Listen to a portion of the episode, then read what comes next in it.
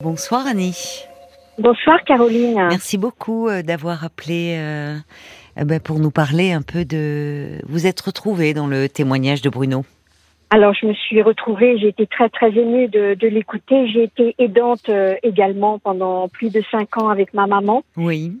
Et ce qui m'a ce qui m'a percuté dans, dans ce témoignage, c'est le mot euh, deuil blanc Oui. que vous avez reprononcé ce soir. Enfin, Bruno a expliqué que c'était la psychologue. Et Oui. en fait, euh, ce sont deux mots qui m'ont qui m'ont vraiment euh, terriblement choquée quand ça m'est arrivé. euh, que je n'ai pas compris. J'ai eu beau Oui. euh, demander aux médecins, à la psychologue qui me l'ont annoncé, j'ai pas compris. En fait, euh, bon, maman a été atteinte d'Alzheimer, alors donc je ne répète pas tout ce qu'a vécu Bruno, je l'ai vécu avec maman, ça c'est pas c'est pas le sujet.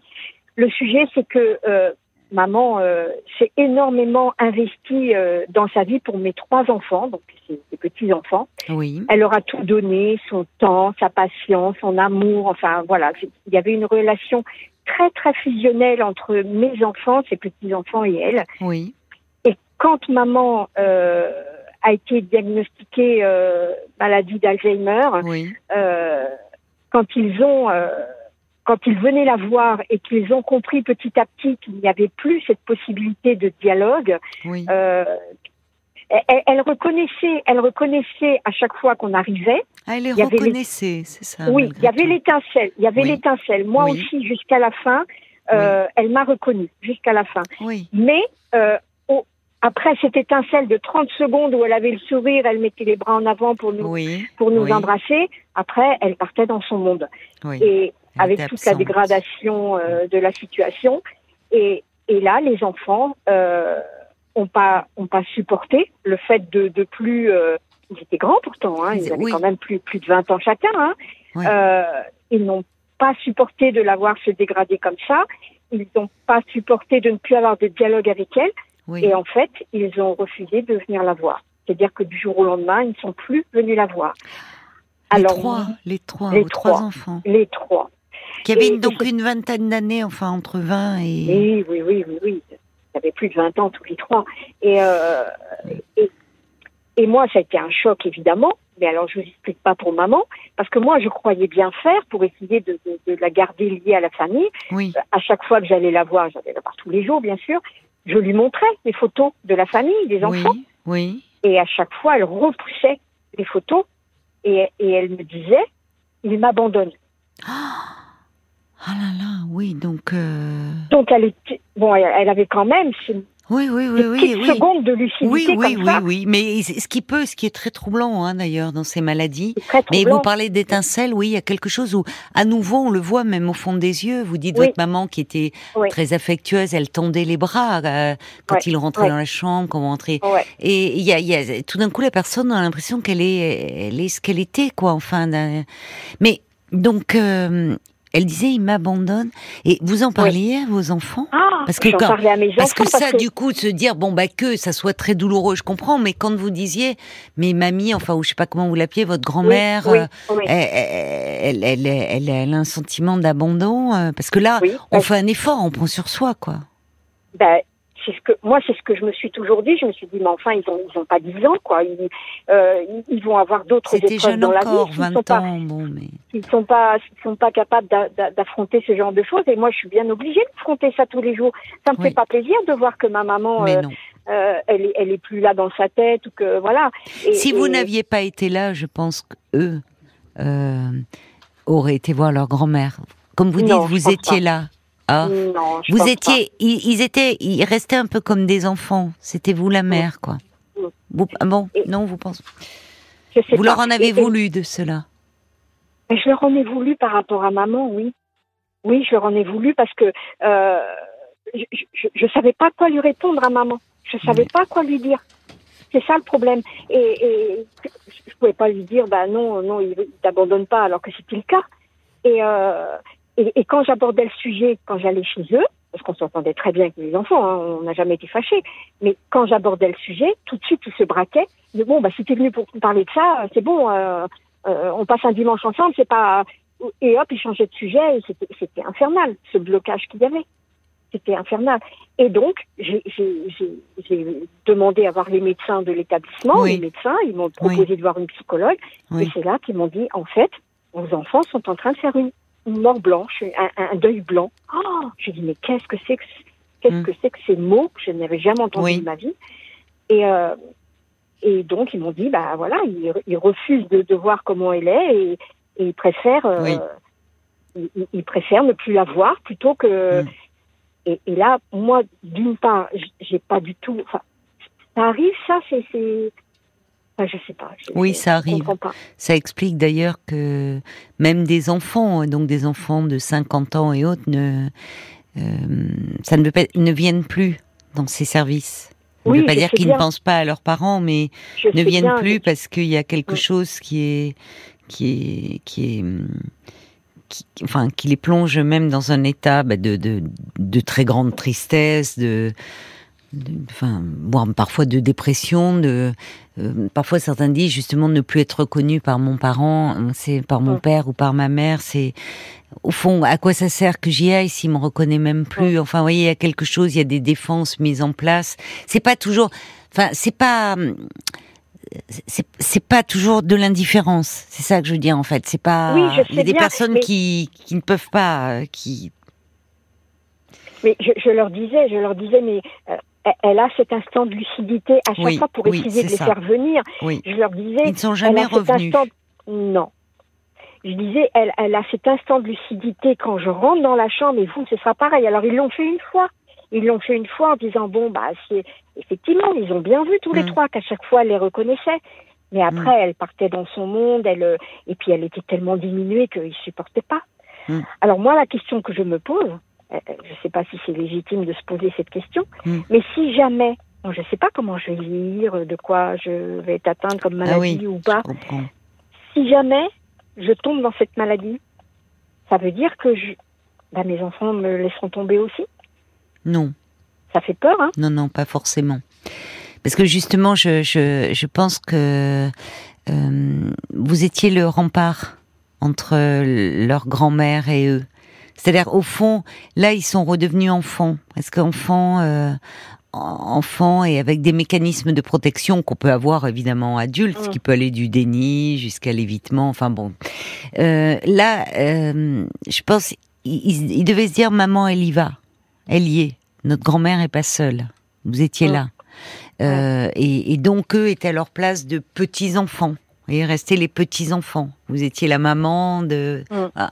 Euh, vous êtes euh, bon, euh, vous êtes vous êtes encore jeune, Annie. Apparemment, vous n'avez pas de problème de santé, donc vos enfants ils vont grandir. Vous allez vieillir, mais vos enfants vont grandir. Il y a du temps devant vous. À ce moment-là, ils seront aussi euh, et à ce moment-là, ils seront en position de d'enfants. Enfin, vous serez leur mère, voyez. Donc non, c'est pas. ils ne réagiront pas forcément de la même façon. Ils sont restés, c'est-à-dire qu'ils pouvaient même si ça devait par moments générer un peu de culpabilité, mais ils savaient que leur grand-mère n'était pas seule, que vous étiez auprès d'elle, que vous étiez le lien.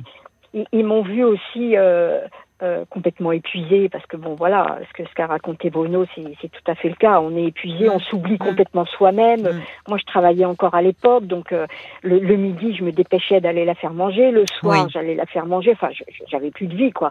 Et euh, j'étais épuisée épuisée. J'arrivais même pas à dormir la nuit parce que j'étais obsédée par ça.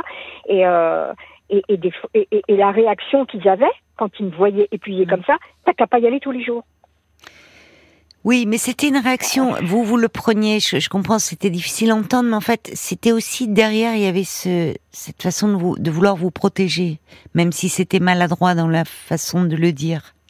Voyez. Oui. 20 ans, c'est comment dire C'est encore jeune. Mm. Voyez. Comment ils ont réagi quand elle est décédée? Pour eux, ils, ils, ont, ils ont dit tous les trois, c'est un soulagement. Oui. D'accord. Ils ont dit de toute façon, de, comme, elle, comme, elle, était devenue, c'était pas une vie et elle est bien là où elle est. Ils mm. étaient perdus, oui, ils ne retrouvaient plus mm. leur grand-mère. Euh, non, ah non, non, ils ne la retrouvaient plus. Non, non, parce qu'elle avait été tellement active, tellement euh, euh, quand ils avaient un devoir en classe, même, même au niveau du bac et ainsi de suite, hein, quand ils avaient un, un devoir à faire, ils téléphonaient à leur mamie. Quoi. Mm. C'est, mamie, elle avait, c'était mm. l'encyclopédie vivante. Donc, ils avaient énormément d'échanges de, de ce style-là. Donc, se retrouver face à une mamie qui est même plus capable de dire trois mots d'échange, pour eux, mm. c'était pas supportable. Mais oui, mais entre le pas supportable et puis donner ce sentiment d'abandon, euh, moi, j'ai pas compris cette frontière de ne de, pas être capable de peut-être pas d'y aller tous les jours, bien sûr, mais, mais au moins de, de, de lui montrer qu'on ne l'abandonne pas. Je comprends. Oui, je comprends. Ça, j'avoue que.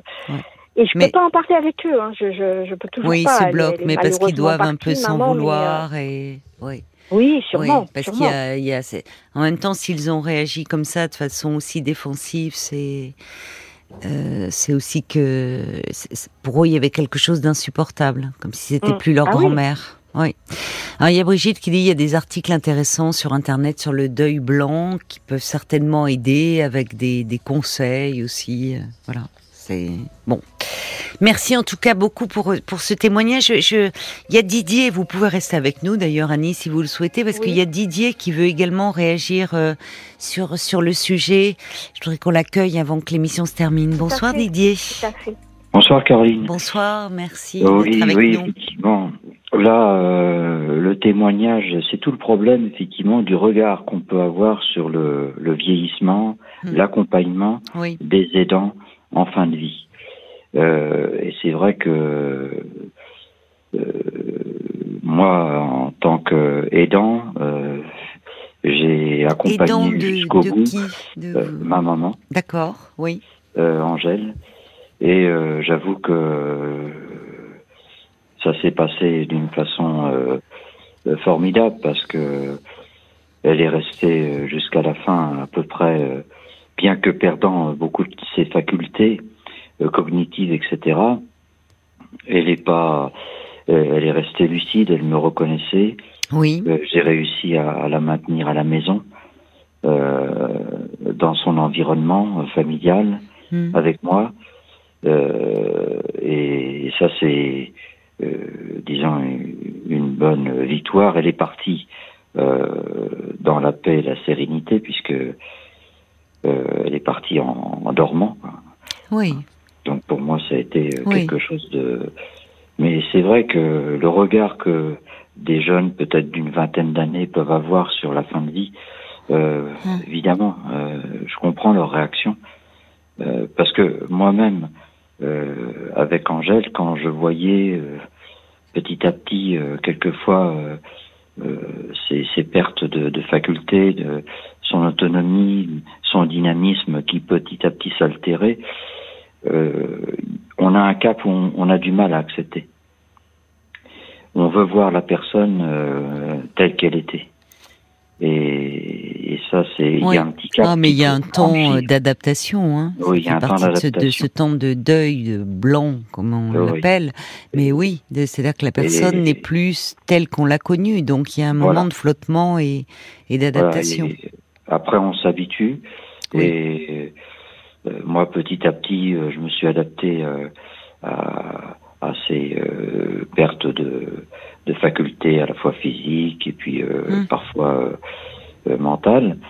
Et puis, ayant la chance de travailler sur place, j'avais recours à une association famille rurale, ce qui fait que quand j'étais parti à mon travail, il y avait toujours une personne pour pour être avec Angèle, quoi, pour être avec maman. Oui. Et ça, c'est important. C'est bien, oui, oui, qui pouvait vous seconder parce que vous avez continué à travailler. Euh, oui, oui, oui. D'accord. Et puis. Euh, vous lui avez consacré un livre d'ailleurs, je crois, en hommage. vous avez écrit un euh, livre sur sa vie. Des liens très très fort. et puis. Comment expliquer ces liens et l'amour que j'avais pour Angèle, pour le moment, je ne saurais dire, mais euh, en mai, quand elle est partie, le 8 mai, euh, bah, évidemment, ça m'a fait un... Le 8 mai de cette année Oui, un choc, hein, ça a été pour moi terrible. Alors évidemment, on dit toujours il faut se préparer à un départ, etc. Mais moi, j'étais pas préparé. J'étais dans l'action. J'étais, elle était là, présente. Mm. Donc, euh, je vivais l'instant présent. Mm. Et ça, c'est important de vivre l'instant présent et d'apprécier l'instant présent.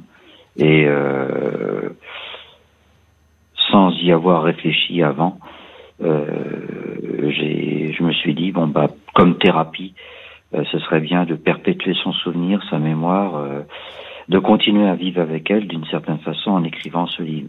Alors ce livre qui s'appelle Angèle, l'histoire d'une vie, hmm. retrace tout son parcours puisque c'est une femme extraordinaire. C'est réfugiée espagnole, c'est ça. Réfugiée espagnole, voilà. Elle a fui la guerre civile. Oui. Et elle est arrivée en Bretagne en 1937. Ah oui. Et puis de la Bretagne, euh, puisqu'elle m'a raconté dans le détail son parcours, elle est arrivée ensuite à Châtillon-sur-Inde. Oui. vous retracez sa vie en fait. C'est malheureusement on ne va pas pouvoir en arriver à la fin de cette émission, Didier. Je suis désolée, mais euh, comment on peut, enfin, on peut le retrouver où votre livre Angèle, euh, l'histoire d'une vie, c'est vous l'avez publié où? Ben Là, je l'ai publié. Euh, c'est sorti le, 23 décembre. Oui. Donc là, c'est publié. C'est l'édition Editatour et c'est sorti. Euh, euh, oui, c'est disponible dans les librairies. Ça vous a fait du bien Vous parliez de ah thérapie. Ah Ça a été important ah de retracer. parce que je vais vous dire, en plus, c'est euh, à Châtillon. Euh, donc les gens achètent le livre, mais c'est inimaginable. les gens je veux les rencontrer. Vous en parlez, il y a des rencontres, vous parlez de, votre maman. Ouais, je, leur parle de maman. Et puis à quel point elle était euh, aimée puis respectée.